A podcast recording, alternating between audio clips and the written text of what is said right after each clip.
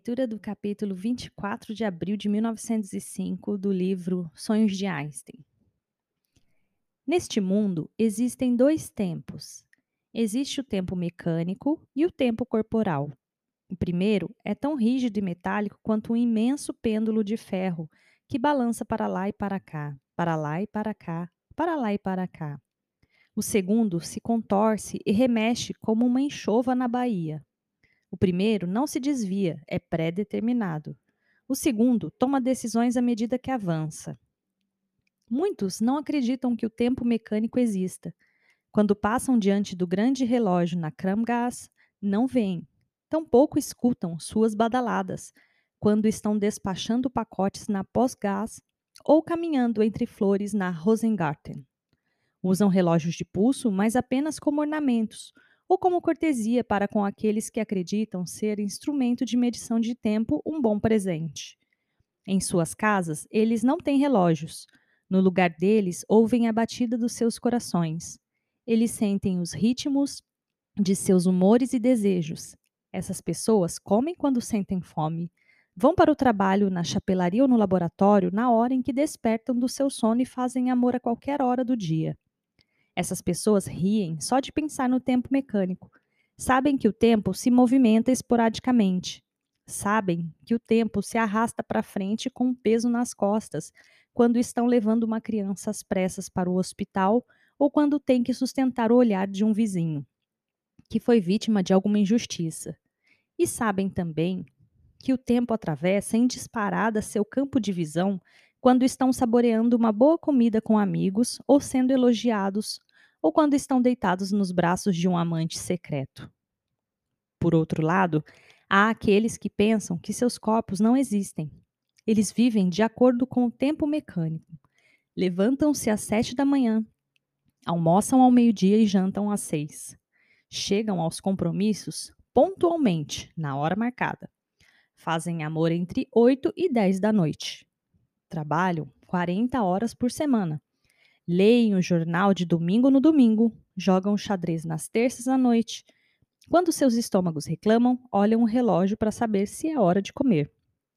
Quando começam a ficar desatentos em um concerto, olham um relógio acima do palco a fim de ver quanto tempo falta para ir para casa.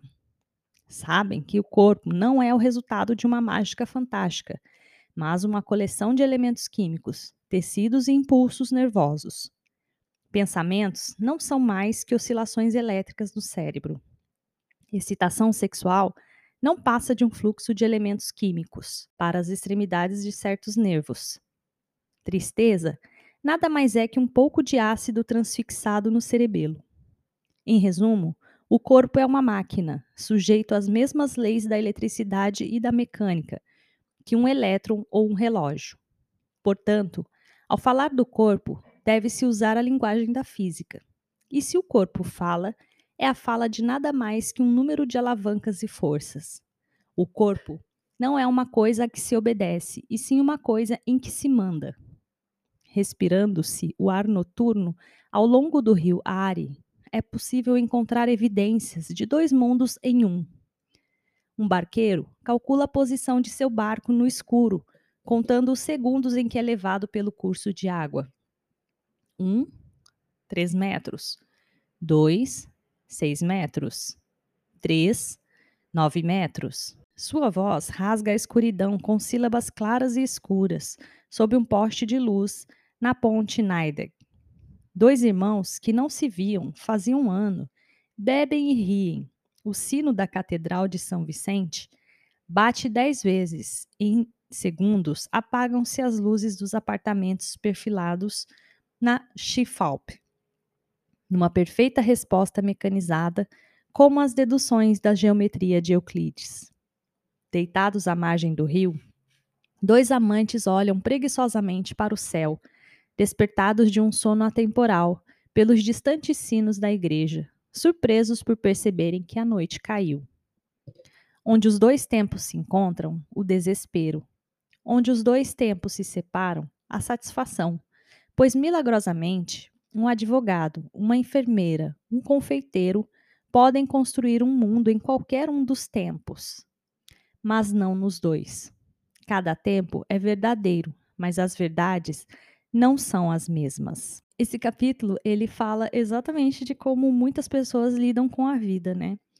É, primeiro, o primeiro exemplo que ele fala são as pessoas que simplesmente vivem é, de acordo com os seus instintos, com seus ânimos, que não estão preocupados assim com o tempo, que percebem seu corpo como a energia do seu corpo, toda a intenção do seu corpo como sendo o comandante das suas ações. Então, se eu tô com fome, eu como. Se eu quero dormir, eu durmo. Vou trabalhar a hora que der. Pessoas que seguem esse tipo de comportamento. O segundo tempo que ele cita são aquelas pessoas que são extremamente metódicas, que andam em cima de um relógio, praticamente, contabilizam o tempo como sendo o, o comandante da sua própria vida, né?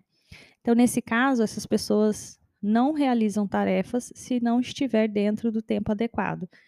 Seriam pessoas com um comportamento mais é, mecânico, né? Então, é, o que ele fala ali quando os dois mundos se cruzam, existe um choque, é porque imagina colocar uma pessoa que vive de um jeito, que tem uma forma mais menos mecânica de lidar com a vida e uma mais mecânica para dividirem o mesmo espaço. Uma vai ficar frustrada com a outra, né? Tem um comportamento mecânico, não tem muita tolerância, muita paciência com a pessoa que é mais relaxada com relação a isso. É, ao mesmo tempo, quem é mais tranquilo e mais relaxado com as regras do relógio, do tempo, essas pessoas elas é, se sentem bastante incomodadas com a pressão que é causada também pelas pessoas com comportamento mais mecânico. Eu particularmente acho que deve existir um equilíbrio entre esses dois comportamentos, né? Na minha vida eu tento fazer isso e eu acho que a maioria das pessoas vivem um comportamento é, que oscila entre esses dois mundos. Existe esse conflito? Eu acredito que sim. Muitas vezes a gente se cobra por estar dentro de um ou do outro.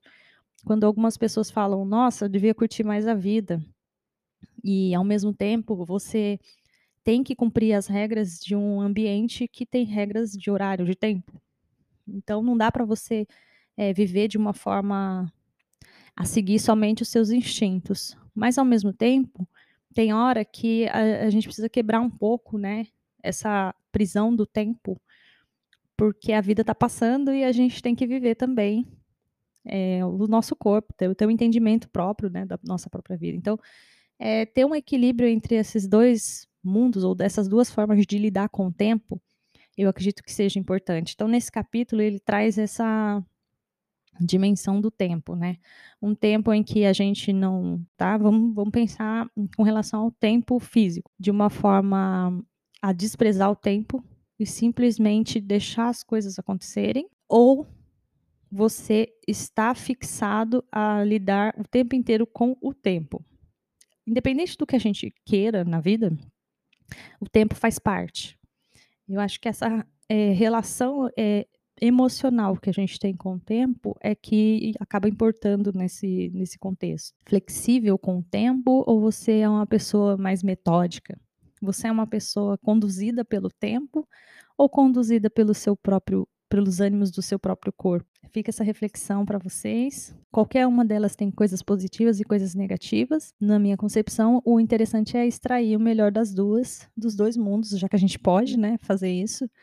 Mas lembrando que, óbvio, nós estamos sujeitos ao tempo, às regras do tempo, e ao mesmo tempo, a gente está aqui para viver o tempo que nos é dado. Então, um equilíbrio entre essas duas coisas é a minha sugestão para vocês. Um grande abraço e até o próximo capítulo.